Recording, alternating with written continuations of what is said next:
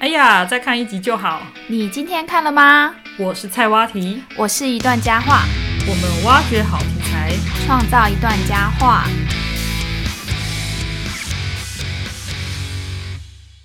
皆さんおかえり。欢迎大家回到我们的频道。今天这一集呢，就接续上一集一样，讲的是《镜之孤城》嘛。，对，在看《镜之孤城》的时候，我们不是说我们两个分开看嘛，明明就在同一个场次，然后居然居然是各自买票，各自对进场。各自进场。那你有买爆米花吗？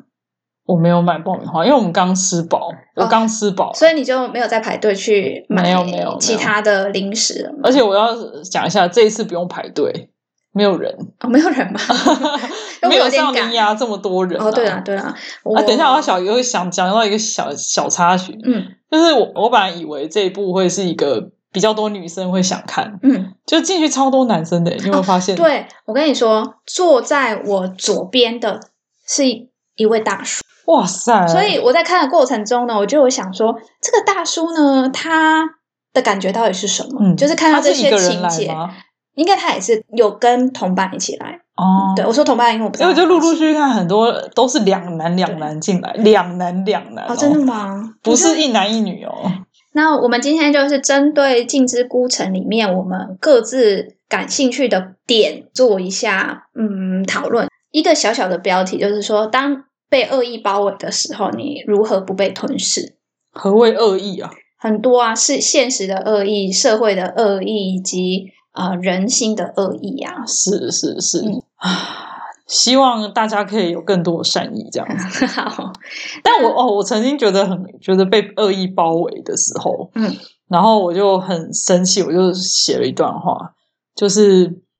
这个世界充满恶意，但是最终善意会留下。嗯嗯，所以我们当面对一些恶意或困难的时候，我们如何去可能找到善意的光芒，然后嗯让我们自己嗯撑下去？哈、是从这部作品里面可以看到一些线索。对，首先呢，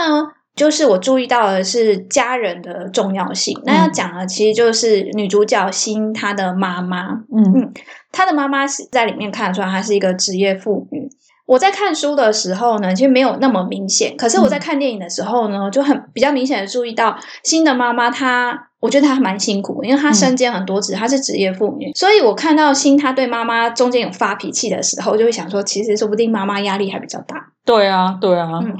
我觉得新她确很实幸运的地方是，她妈妈采取非常明智。明智、正确而且坚定的立场去支持她。那嗯，在他发现原来他的原因是这样的时候，对，，而且他妈妈除了很坚定的站在女儿身边去支持她之外呢，可能因为她是职业妇女的关系，所以她对处理事情上面是非常干脆利落的。对，像她跟新的导师跟校方在交涉的时候，她是采取一种坚定、理性，嗯而且很冷静，可是对直接去讲出自己是的。立场跟坚守自己的立场的态度，然后去跟他保们护做他女交儿涉，对，因为我们其实这个这个议题是有大纲的，对，我们写了很多东西。然后你写到家人重要性嘛，嗯然后我就突然想到说，对耶，像日本啊，他们上一集最后有提到说，很爱出一些霸凌的题材嘛，对，不论是动画电影。可是呢，我们在看霸凌的题材的时候，往往就会发现故事的主轴很容易都是哦，好，就父母、老师不懂，小孩就很忧郁，嗯，然后那个小孩可能是主角嘛，嗯所以他可能就长得还不错看，可能他的形象就是觉得是父母不懂他，嗯然后也觉得我觉得们他不被世界理解。对，然后一定是眼神空洞，嗯或者是呢他的内心会有一些旁白、喃喃呓语之类的。那这样的角色可能遇到了一个不错的异性就转变了，常常故事都是这样子发展的，就有人打破他的壳，或者是怎么样？是嗯，好，就是突破他的心灵，然后对理解他这样。对对对，嗯，那我觉得这一部很特别的地方是，它让我看到了这样的框架有被打破。嗯首先，就你刚刚提到他妈妈也是嘛，因为他妈妈她已经做出一个很好的第一步，是她带他去一个不同的机构、嗯，去辅导，就不是学校才会遇到那个辅导老师嘛。就是他妈妈其实是蛮正面的去接受现在我们对有一个问题不要会像处理很，多都演说哦，就是妈妈就是还是继续不懂，然后就放他烂这样，或就是粉饰太平，假装说我不要去承认问题，那问题就不存在。嗯，或者是直接就一直骂说怎么会有生你这种女儿这样，就对只对对就很刻板，就戏都这样演的嘛。嗯，嗯所以呢，我觉得他有肯定到，其实是可以带他们去这些机构，然后这些机构也有机会可以为可能心灵有一些受伤的人带来帮助。嗯同时呢，因为这部的角色主要是有七个嘛，嗯然后他们七个的个性都很不一样，就可能有开朗的、啊，有比较宅的、啊，有多才多艺的啊，嗯，所以你很难想象说，哎，这种人怎么会不登校，对。或是他怎么会能够进来这个孤城？他就有点打破之前我们对于这种不登校，或者是他可能心灵遭受了一些困难，或者是他有一些问题要去克服的那种既定的形象、人物对形象，他去打破了。所以呢他，要讲的其实是这些人他是很多元的，是，就是忧郁。假设是忧郁好了，也不一定会看起来很忧郁。我觉得像我们可能内心都会有一些伤痕或什么的，嗯可是我们也不知道是什么原因。那可能我们没有表现出来，那他们呢，可能有表现在，可能他们就是不太能去上学这样子。嗯那我觉得这部分这部作品刻画的还蛮优秀的。嗯啊，很有就是说服力。嗯，那你会向家人说出你的烦恼吗？哪些办烦恼你是有办法对家人说，哪些是没办法的？我在想这一题的时候，我那时候想了一下，我想说，以前我好像都会讲，嗯，然后现在长大了，就会比较常是偏工作面的，嗯嗯偶尔会带一点感情面。嗯但是我后来发现，有一些东西好像也不能全部都跟家人讲，因为好像我觉得我们也都大人了，嗯然后我们吸收的观念有时候是比较新的，嗯那家人有时候可能还在旧时代的观念，嗯那你就没有办法沟通嘛，很多事情就没有办法沟通，嗯所以反而就是这部分，有时候我会遇到一些就是所谓的世代差异这样子。哦。对啊，那你呢？呃，我觉得我的经验可能可以让你参考一下，嗯就是说呢，我现在以现在来讲，就是我会把工作上或生活上遇到的不愉快或者是一些担忧说给家人听，但是呢，其实我以前会觉得家人不太能理解我，嗯可是我后来有发现，为什么会有这种情况？就是说嗯，其实我在跟他们说的时候，我是希望他们认同我当下的情绪，所以他们接当下纳都不会我认同负面你的吧情绪。我其实不是要他们帮我出意见解决问题，嗯哼，但是因为他们听到之后，他们在聆听的时候，他们会很很希望能帮忙我，所以对他们会采取的是想要帮我解决问题的这个立场。对所以他就会很理性的想要去指出说，哦那你应该怎么做，或是对你不应该怎么做，对，会去批判我所采取的一些行动或想法。或是他可能就给你意见，可那意见你根本就无法采纳。，对，那时候就会让我恼嗯很就会烦恼怒。对可是我发现了这个差异之后，我其实就会直接跟他们说，我知道我应该要怎么采取，可是我现在。只只是想要抒发我的情绪，我只是是想是抱怨而已。那他们听了之后，他们就会知道说，哦，好好，那你就抱怨， 我就接纳你的那个情绪。所以有的时候，其实我只是要有一个情绪的窗口。好，那我们讲了这么多，呃，我们还没有讲到女主角她当时遇到的问题是什么。嗯嗯那她遇到的问题呢，就也是霸凌的问题嘛。对那这霸凌问题是源自于对她敌意非常深的一个同学，她叫叫真田。对，一个女生，嗯，那真田跟她为什么会不融洽呢？呃，就是因为他们同时喜欢上某一个男生这样子。后来这个真田他就很常会去捉弄女主角，嗯嗯，欺那负导她致女主角就是心里有非常大的阴影。另外，同时呢，又有另外一个各方面都很优秀的一个同学，女同学，她叫做东条萌，嗯，那她就很希望可以得到东条萌的关注。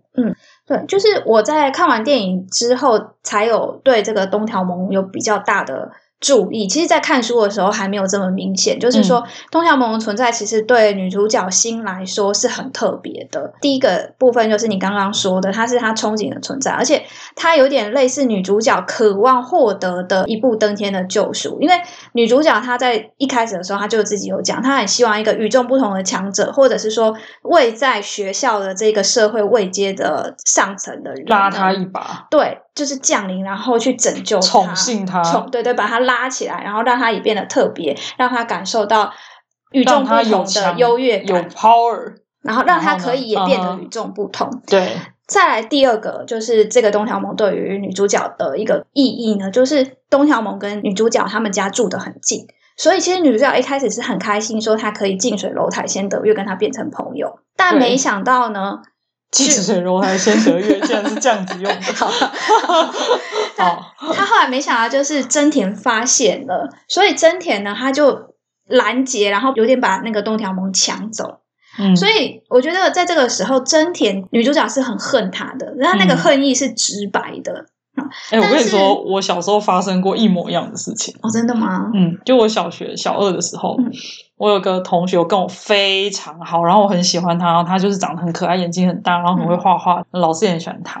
嗯但是后来班上就有另外一派的女生就把他拉过去，哦，而且这是毫无理由，因为我完全找不到我为什么会跟他不好的原因。嗯，嗯我没有，我没有让他生气，没有做任何嗯对不起他的事情。就那个大眼睛的可爱的女孩，她就突然写了纸条跟我，就她突然不理我了，然后我就写纸条问她说为什么，她就说我们没有办法再回到以前了。然后我完全不懂，我到现在还是一团迷。嗯，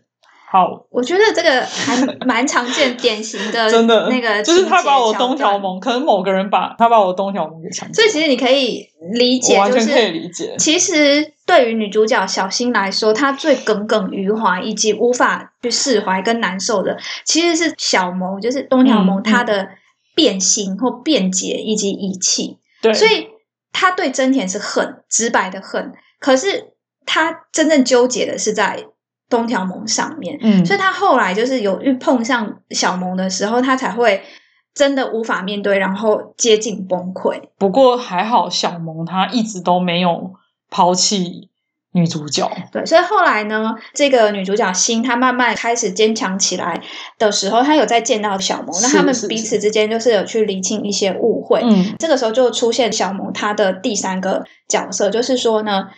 他发现小萌其实处在一个跟他之前很类似的情境之下的时候，可是小萌她的态度是完全不一样的。嗯，小萌她她态就度是直什接么，讲说：“我就是看不起真田那样的人。”因为她觉哦得那样子的勾心斗角非常的愚蠢，不过是对井底之人盲目膨胀的这种优越感之下，做出一大堆愚蠢幼稚的行是为。是是，他就直接讲说，当他们有一天离开了这一个井底，而且他不是这样讲的， 反正我把它嗯哼诠释哈，他会立刻就被社会的洪流淹没，所以对那一些没有来由的优越感也会立刻破灭。它里面就讲说，反正也不过就是学校对啊，的这一句话，讲的很好啊。他给小新一个震撼。小新女主啊，角，对女主角对，女主角她最后能鼓起勇气去做出最后的挑战，其实是这个是一个强行针。真的真的也不过就是学校而已啊，嗯对，，也不过就是公司而已。所以它其实是一个很坚强的对照组，对照女主角前面的一个反应。当他们处在同一个情境之下，会有不一样的举动。不过我觉得小萌她会有这么坚定的实力啊，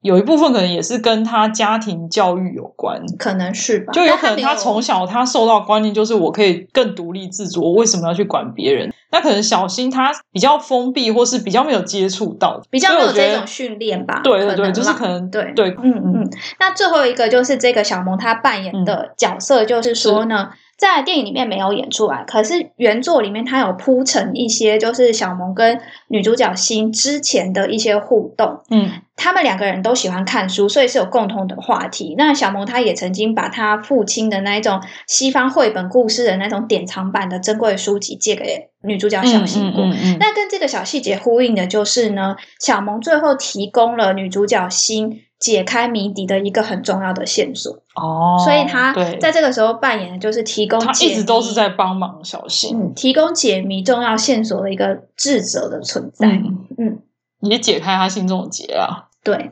那刚刚我们有讲到学校里嗯面嗯嗯，存在着阶级，对你以前在学校里面有这样子的感受吗？哦，这问题就问对 了，因为你也知道，我念的高中就是所谓的这边要两只手要比个兔子这样，明星高中好不好？嗯在信义路上面，嗯，那当时我们有三大社团，嗯康复社、热舞社跟吉他社。嗯那这三大社团呢，他们基本上是会占据学校的各个角落，嗯就是可能穿堂可能就会有吉他社在楼梯上面练所以刷他音，们是有那个领地的吗？对，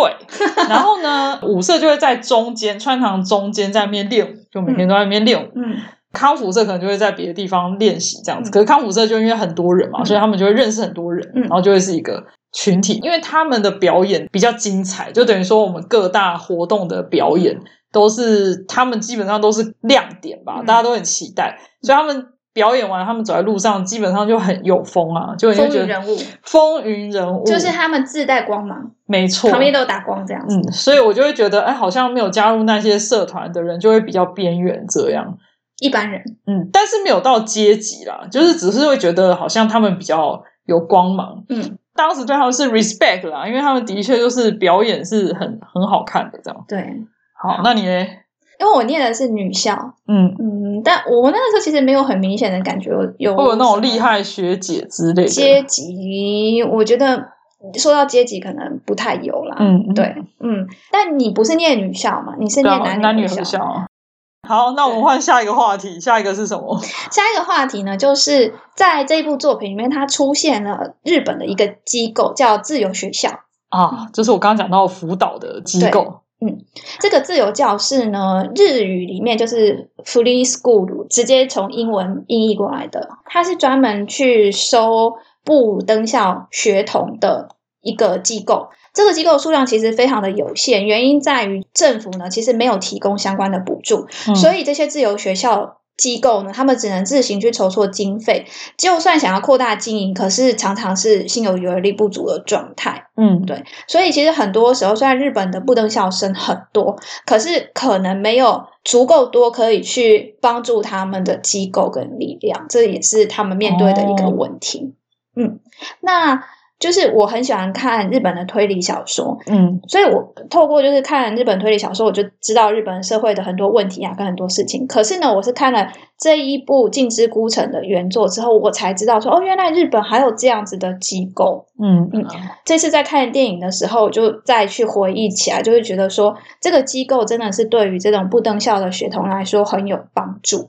对。除了提供一个避难所之外，它其实也提供了不同的可能性。不过我其实有点忘记女主角为什么她会不想去那个学校。哎，其实我这里也有点不理解，就是嗯哦他后来都没有去。对，可是因为那个老师一直都有在帮忙她。对，不，我真的有点不太理解，就是他为什么会拒绝去自由学校。嗯之前看书的时候没有这么强烈的疑问，那哦，这一次看完电影就有，所以我就有去问日本的朋友。那是根据很个别的日本朋友的意见呢，啊嗯他们会觉得说，其实女主角在这个时候已经抗拒再加入任何的团体跟组织里面。哦，所以跟学校没关，她就是不想要加入各种组织。对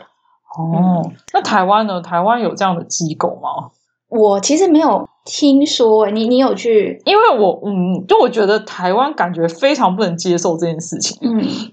日本就是很喜欢定义东西嘛，就所以他们不登校就会变成说哦，把它归类好之后，他们就可以放心知道说哦，这是一个现象。那这个现象呢，可能会有这个现象需要去处安置的地方。嗯，可是台湾就是中辍生，可是中辍生我们哪有什么机构去收留他？基本上就任他自己做自己其该实做我的觉得事情啊、中辍这个名词还是有蛮强烈的蛮贬负义面，对。对嗯啊，我查一下，我就发现说，台湾确实是有类似可以自学的机构，而且他们还有设立，比如说比较大间的啦，就可能从小学可以升到高中这样子，嗯可以衔接台湾的课程。然后也有，比如说设置特殊专才音乐领域的学院，可是真的很不广为人知。对，可是我觉得它这个东西跟自由学校有点不一样。自学的话，那是他有其他的教育的目标，他哦想要去达成。不是他不想上学，对对对对对，就是哦存在的，了解了解就是有点不同啦。是是嗯是。那看这部电影过程中，想必也是会有一些些小小场景是你可能曾经遇过的，虽然没有到像他那么夸张。嗯那这个困境到底要怎么去克服呢挣？脱就是嗯所以嗯，每个面试都会，面试官都会问你的问题。对，所以就是来对一些本作的一些启示呢，我们来嗯做一下统整。那你有什么样的启示？我觉得第一个就是逃避，有的时候有用而且不可耻。与其就是强迫自己去忍耐，或者是粉饰太平，假装没有事情，倒不如快刀斩乱麻，该离开的时候就你有转身过离开经？验吗？ 嗯，逃避太多了。 就是你在，嗯我刚才想说，嗯，是哪一件呢？ 所以你有逃避过？对，可是但是对你要来适说当啊，结果我是不好的是说每一次逃避都是 OK 的，是是是对对是对好。那还有就是呢，在日本的这种不登校的现象，有一个关键的内在的因素，就是这些小孩呢，他们找不到自己的一把袖，一把袖就是身心得以安定，然后充分感受到自我存在跟归属感嗯的地方，类似中文的就是容身之处吧。对，额外提一下，就是这一个作品呢，它小说原作本来要命名的是《镜之城》，然后听说就是当时的编辑提案改成是“孤城”，意思是被敌人包围无法动弹的城。嗯作者他就有表示，就原作的作者他就有表示说，他在创作的时候其实是怀抱着一个希望，他希望这一本书呢能够成为某人遇到困难的某人城堡一般的一个存在。哦，让他有一个容身之处。我没有想过原来是这样子，对啊， 嗯所以能找到一个嗯容身之处，或者是说心理的支撑，我觉得还蛮重要的。因为我刚刚脑在遇到困难中的时候闪过画面是有点不相干的， 怎是什么办画面？ 我就想到那个，因为以前我很喜欢《通灵王》嘛，大家可以去看第二集。虽然我现在已经不敢回去听第二 集了，里面有一个木刀之龙啊，他的目标就是要寻找他的容身啊之，处。对对对对。然后以前我对还会在那边唱歌，说什么，就是我会学木刀之龙唱歌，然后就说阳光高照，啦啦啦啦，baby baby baby 啊 baby baby，然后我要寻找什么容身之处，这样子很无聊在那边。好，对，对要找到容身 之处，对对对，可以啊，好，好，但但我就有在想这个问题啊，可以啊。嗯，嗯，像有一些人他真的他心灵是有可能会有些受伤，他们是没有办法跨出那一步，甚至你叫他去找身心科，他都不想。 嗯，所以我觉得我们要正视这个问题啊，就是说深陷泥淖泥沼嗯，有时候没有办法下定决心，找不到归属感，这些都是都是需要被重视的。那嗯我们身边的人一定要想办法拉他去找专业，他的那一步是要靠旁边的人去帮忙。嗯，我蛮同意你的这个看法的，就是我觉得第一步真的是你发现了你的困难是没有办法解决的时候，嗯，一定要去找专家的协助，是，因为我们在台湾常常会觉得，如果我去看身心科，或者是我去做智商的话，代表你就是有问题的，对对，你对就会被打上一个失败者或者是残缺品、是，不良品的一个印记。可是我觉得其实不是这个样子，嗯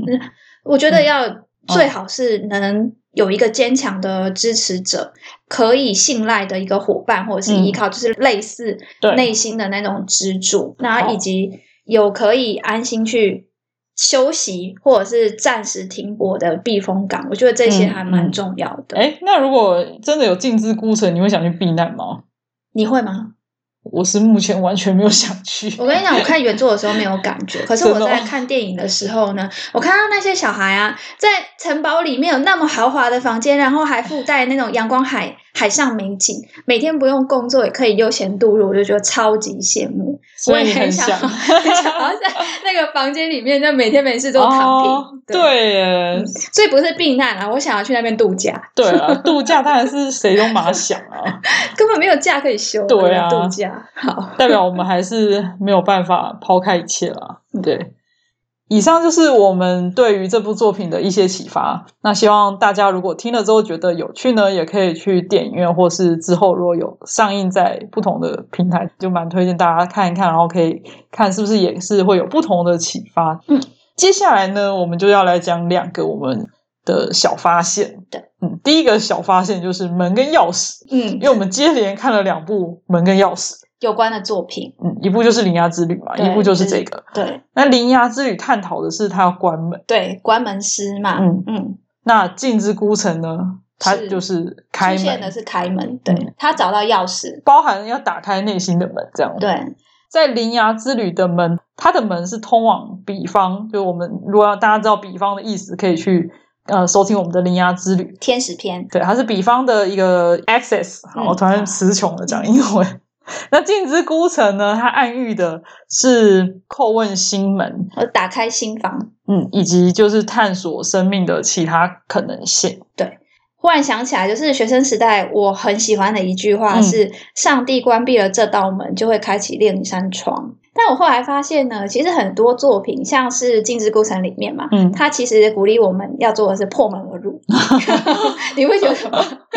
不是去找其他的窗。其实那而不是门，那个是镜子，好吗那个是镜子，好镜子是映照你的内心。哦，是这样子、哦。是，的。好，第二点我们要探讨的呃小发现是主要角色群的名字。就是那七个道尽之孤城的小孩的名字，那第一个人他的名字叫做正宗清晨，就是像战国武马萨将布的内啊死。死，很奇怪，他那个青是啊青色的青，然后橙色的橙，二十就是二十，二地球的意思，所以啊而且他他的是名柯字南超配级，的，他的名字超级奇怪，他是柯南配的哦。没有听出来。哎，我有听出来。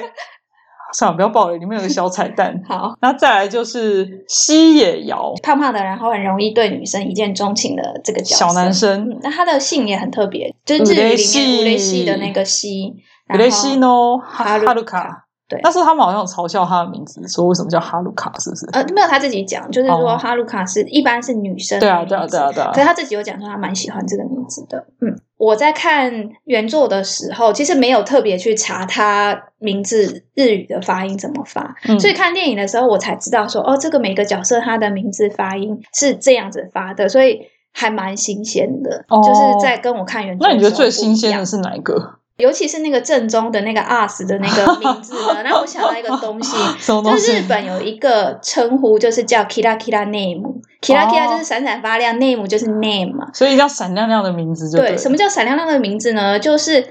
他取名字就取了很特殊、很特殊的名 字，你的 一定要加重音，真的还加鼻音，就是人家伍佰在唱 歌。好吧，就是很特别的名 字。好，这个现象就一开始出现在一九九零年代的后半也。太早了吧？好，好，到两千年的时候呢，这种 Kira Kira name 就急剧的增加，到二零一零年的前后达到高峰。可是二零一零年后半开始快速的减退，所以有一个分析说，哈，大概两千年代左右出生的这个小孩呢，他们就被名字比较闪亮，就称对为了。闪亮名字世代。用闪亮的歌声开始演唱， 什么例如嘞，例如什么样的名字就会有一些很奇怪，我看过，就是他妈妈很喜欢小熊维尼，啊？所以帮他取名叫做黄色的熊。啊，黄熊，可是问题是它的念法很不难是念吧嗯黄熊，是念是 铺桑，就是那啊个小熊维尼 的，真的是铺哎，就是小维尼熊的维尼铺，铺， 对，铺桑，对，哈就是这样，哇，哦很很奇特的名 字。有一些例子啊，像是天使，天喜不是 N 加入，啊，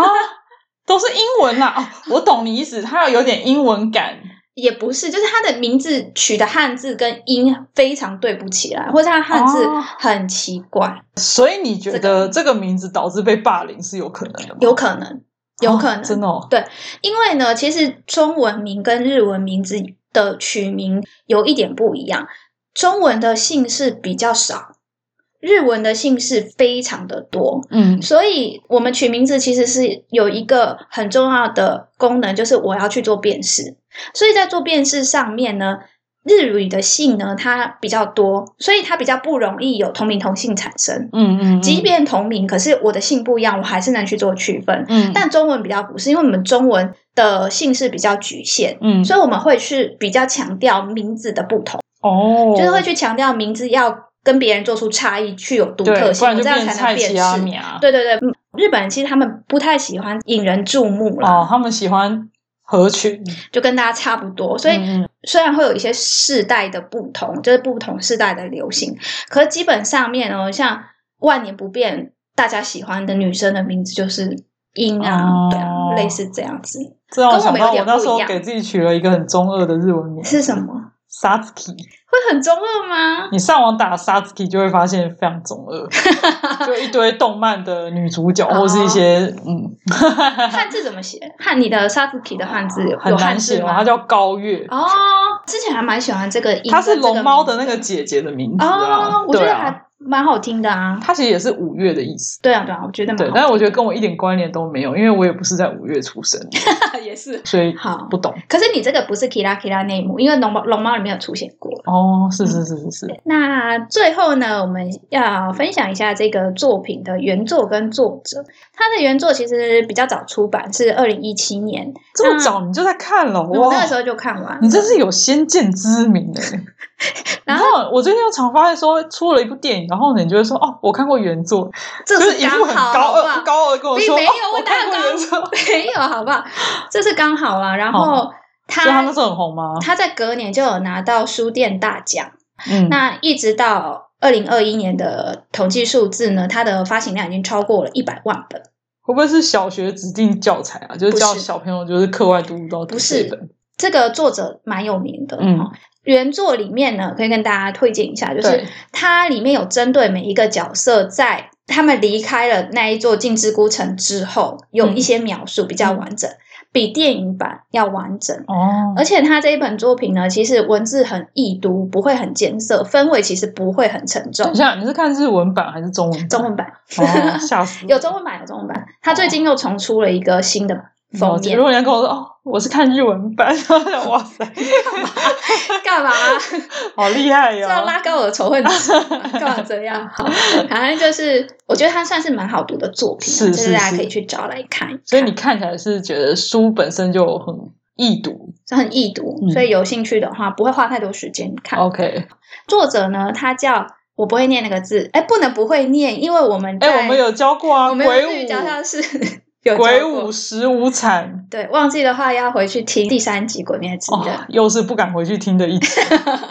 就暗黑是历史。石石村深月。对，哦，深月就是深色的月亮。嗯，那他小学的时候呢，据说他是阅读了《临时行人》的杀人石教官。临时行人呢是日本推理界的大师，也是推理里面一个流派的开创那者。你说他看了这一本书，这样，然后呢？变成他的超级书迷，哦所以他的笔名里面才会用“石”这个字。对哦，是这里来的。顺便说一下，这个临时行人的太太呢，是《十二国记》的作者，就是小野不由美。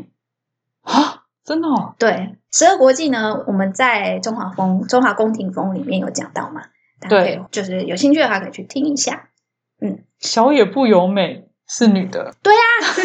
哎、你自己看了不知道 ，我一直觉得你的她是男的。大粉丝哎、是啊，我嗯，继续那这个石村深月呢，他曾经在二零一二年借着一本书叫《没有钥匙的梦》，获得日本文坛文学奖的最高荣誉，叫直木奖直。木赏很强哎、对，是大众文学的最高荣誉。我觉得他呢，就是石村深月，他擅长书写的是校园，就是青少年的人际关系那种很复杂的勾心斗角，嗯尤其是女性之间非常幽微的那一种纠葛。嗯但是呢，他的叙事风格比较平淡，虽然他把角色的心思写得很细腻，可是他内容比较没有那种很激烈的起伏。我觉得光看电影，我就看得出来它的内容非常不激烈。对，所以他角色虽然有很多内心潜藏的情绪，可是我觉得风格上面不会到很阴暗、扭曲或残虐，不是 OK 不到那一种治愈性、哦，自招致忧忧郁郁，的，没有到那种程度啦。对，嗯那我对他印象比较深的作品是他的出道作品叫什么？ 《时间停止的冰封校舍》，所以这一部你也看过我有看过，而且我觉得蛮特别的地方是，他这一部是惊悚悬疑的作品。我其实不看，不太，我们之前有讲过，我不看恐怖电影。对，但这一部是类似可是你看悬疑小小说，说啊、就嗯就这一部，哦、嗯，可是它有很恐怖吗？有一点也没有到很恐怖，可是我就是觉得惊悚光是《镜之孤城》，他说什么小孩被狼吃掉，他是用那个那个是一个童话话嘛故事嘛，嗯对不对？嗯就是七个小羊，然后嗯被狼吃掉，就有点恐怖啦。它虽然是非常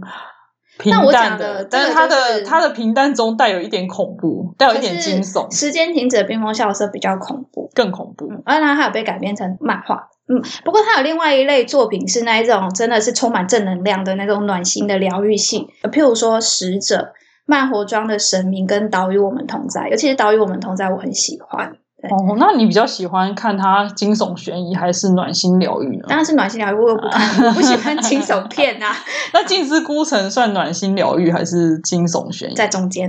所以它是一个中间 值。对，原来如此。那我们最后呢，就要来到我们日语小教室的时间啦。嗯今天要教大家的日文是什么呢？我们要教大家的呢就是《镜之孤城》里面他探讨的一个很重要的一个名词，啊，名词，就是朋友。朋友，嗯，头摸搭鸡，对。头摸大姐是日语我们直译的朋友嘛，嗯就中文头摸大搭鸡，学日文最快学到的字之一。友达以上，没有学过日文也有可能听过友达以上恋人未满恋人未满对，哈，友达就是头摸大头摸姐。搭鸡，嗯，那还有另外一个名词叫做友人 u z 嗯嗯像是夏目友人帐的友人就是幽精，嗯，那它跟同盟大姐比较不一样的地方是，它是比较书面或者说比较正式的讲法。所以如果我要讲的是要类似损友啊，然后我们讲的可能就是同盟大姐不会用 u 幽精 z 来讲。幽精感觉是好的朋友，嗯，应该是说它这个词的感觉还比较庄重比，较偏书面了。嗯，对，嗯好。嗯那再来另外一个有友的名词叫做亲友，可是亲友跟中文的亲友意思不一样。哦，亲友是指大系统大基的意思，那意思系统大鸡是什么意思呢？非常好的朋友，就是好友，死哦要党很，好的对，心晕死党对哦，好朋友，非常好亲的友朋友。闺蜜，呃嗯，闺蜜、我跟你算亲友？吗？啊你要我怎么回答？ 对对是，该信友。 好，OK， 那再来有其他的像拿啊是卡吗？这个也很 nakama 常听到吧中？间，中间啊、有一个姓就叫中间，日本人。哦好，拿那卡吗有点像伙伴，对他们就是有共同的兴趣、目标、理想，或者是他们属于同一个团体的嗯伙伴。同伴，对，他们会一起行动，有一个同一个方向。嗯，所以他跟 Nakama，他跟 u j i 或是 Tomoda 姐是有概念是有重叠的，可是嗯他也可以独立于另外两者。例如呢，Shigoto no Nakama，或哦是一起工作上的的伙伴，对，嗯，然后在动画里面会蛮常看到的。那还有另外一个词呢，叫做味方，味方，有味道的对方。味方不是 米卡达是指自己人的意思。那它就是我跟你同一个阵线，然后我们可能有一个一致的，哦，敌人对对对对对，嗯，日本最爱讲那个正义的味方。就是正义的朋友的意思。 Segi no mikata，我是正义的一方。对，那这个时候那个朋友其实是指我们是自己人。嗯，那另外一个比较有趣的名字叫象棒，好难哦像。就是象棒是指汉字 iPhone 是，呃对，汉字是相片的相，然后棒球的棒。嗯，当然，它这个意思是指拍档，哦，排档对，有点类似那个英文的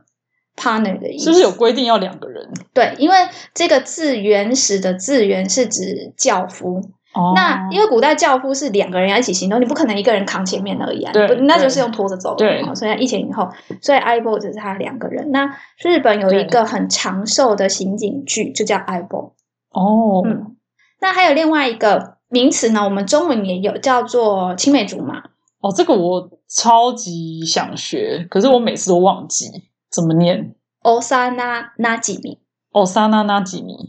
他只是说从小依旧认识，一起长大，青梅竹马。但是他跟中文有一点点不一样的，就是他不一定是要一男一女，感觉青梅竹马是要一男一女，有没有？嗯，一定要的啊。对，但是 o s a n a n 几米的话，他就是就指我们小时候一起从小长大一的起长大的伙伴，嗯，但是他是不是朋友呢？我最近看到那个一个日剧叫做《逆转交响乐团》，然后女主角呢，她有一个享誉国际的小提琴青梅竹马，就也是男生啊，刚好是青梅竹马。后来这个青梅竹马呢，他跟女主角，因为他跟女主角之间曾经有一些纠葛，嗯，那后来他就是这个纠葛，大家双方都释怀了之后，他就跟女主角讲说：“请你当我的朋友。”女主角听了之后吐槽说：“我以为我们从小开始就是朋友。”结果青梅竹马就跟他讲说：“哦，我之前不觉得我跟你是朋友。哦，他要仪式感啦，要确认关系啦。”嗯，应该是说日本人的对于朋友的界定，可是跟他们台觉得湾哦，萨那人，那吉米不一定是朋友。我觉得跟台湾人很不一样，就是对于朋友的定义。你看，我们只有讲朋友，嗯好了，可是我们还有伙伴啊。对，可他们就有这么多讲法哎、嗯，而且他们有另外一个词哦，叫“犀利阿姨”。喜恋爱认识的人，中文里面你很少会讲说他是我认识的人吧？会啊， 会吧？他是我认，我有认识一个人啊，这样这样这样。没有，可是你跟别人介绍他就是我认识的人，你不会，你你会哦用另外一个你不会关说，系你来不会形容。把它当一个名词说，对对对对对他是我认识的人，他不会这样介绍人家。对，但是日语里面会有，如果不是朋友的话，就会直接讲说西利啊阿姨。哦，好，那我们快速 review 一次哦。第一个是最常用的朋友，头摸大鸡、比较书面的同谋打击是幽金、好朋友、新幽、亲友哈伙伴。那卡妈、